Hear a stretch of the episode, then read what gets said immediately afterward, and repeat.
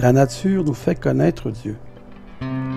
Dieu manifeste sa colère du haut du ciel aux hommes impies qui ne lui apportent pas l'honneur et le respect qui lui sont dus et qui, par leur perversité, étouffent la vérité et la retiennent captive de leur méchanceté. En effet, nul n'est dépourvu de la notion du vrai Dieu.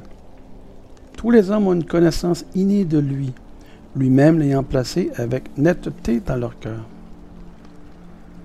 Depuis la création du monde, les œuvres de Dieu parlent à la pensée et à la conscience des hommes de ses perfections invisibles. Quiconque sait regarder peut y discerner clairement sa divinité et sa puissance. Aussi, depuis les temps anciens, les hommes qui ont sous les yeux la terre et le ciel et tout ce que Dieu a créé ont connu son existence et son pouvoir éternel. Ils n'ont donc aucune excuse de dire qu'ils ne savent pas si Dieu existe.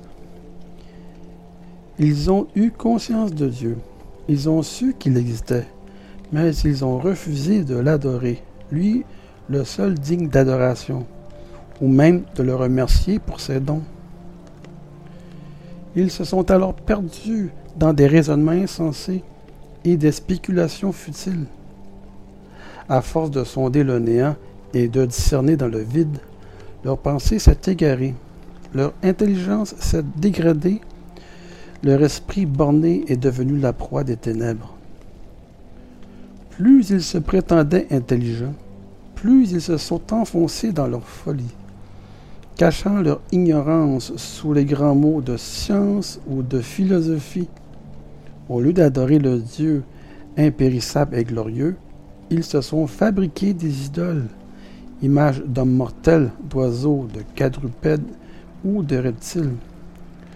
Voilà l'objet de leurs adorations.